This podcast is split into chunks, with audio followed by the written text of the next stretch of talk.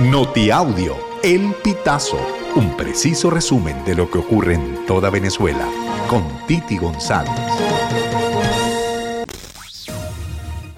Bienvenidos a una nueva emisión de Notiaudio El Pitazo del 15 de diciembre del 2023. La Embajada de Estados Unidos para Venezuela, con sede temporal en Bogotá, felicitó este viernes a todos los dirigentes de oposición que han acudido al Tribunal Supremo de Justicia para apelar sus inhabilitaciones. A través de un mensaje en la cuenta oficial de la red social X, la delegación aseguró que entre los que apelaron se encuentra María Corina Machado, quien es la candidata opositora para la elección presidencial primaria.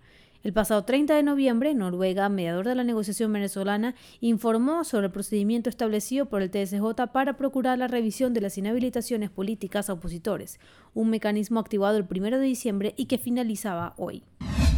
El número de fallecidos en el accidente ocurrido en la autopista Gran Mariscal de Ayacucho, sentido Caracas-Guarenas de Estado Miranda, se elevó a 28 tras la muerte de algunos heridos que permanecían hospitalizados en el Domingo Luciani del Llanito. Uno de ellos respondía al nombre de Luis Alfredo Natera Brito, quien era el ayudante del conductor de la gandola que cargaba harina involucrado en la colisión. Natera vivía con su pareja y su madre en el sector 2 de la bombilla en Petare.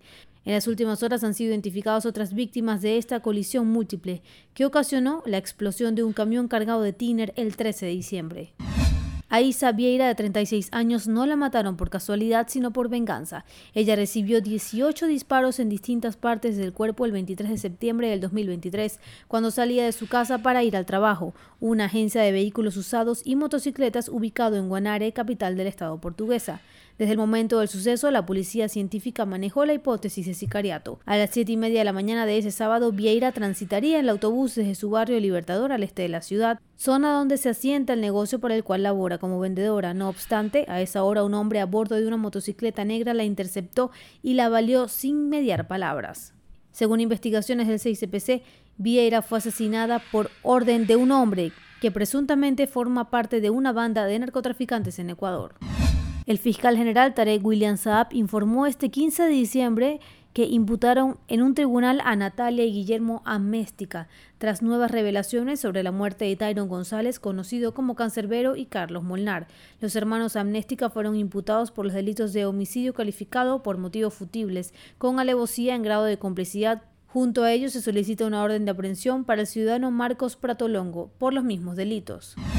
El gobernador del estado Miranda, Héctor Rodríguez, anunció tres días de duelo en el estado por respeto a las víctimas del accidente ocurrido en la autopista Gran Mariscal de Ayacucho y a sus familiares. El decreto fue publicado en Gaceta el jueves 14 de diciembre. Asimismo, explican que durante los días de duelo deberán mantenerse enarbolada media hasta las banderas estatales en toda la jurisdicción, desde las 6 a.m. hasta las 6 de la tarde en las dependencias del Ejecutivo Regional.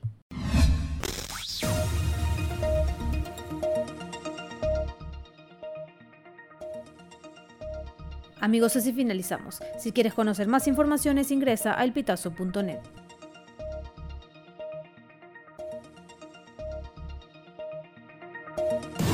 Estas informaciones puedes ampliarlas en nuestra página web, elpitazo.net. También recibimos tus denuncias vía SMS o WhatsApp a través del 0414 230 2934.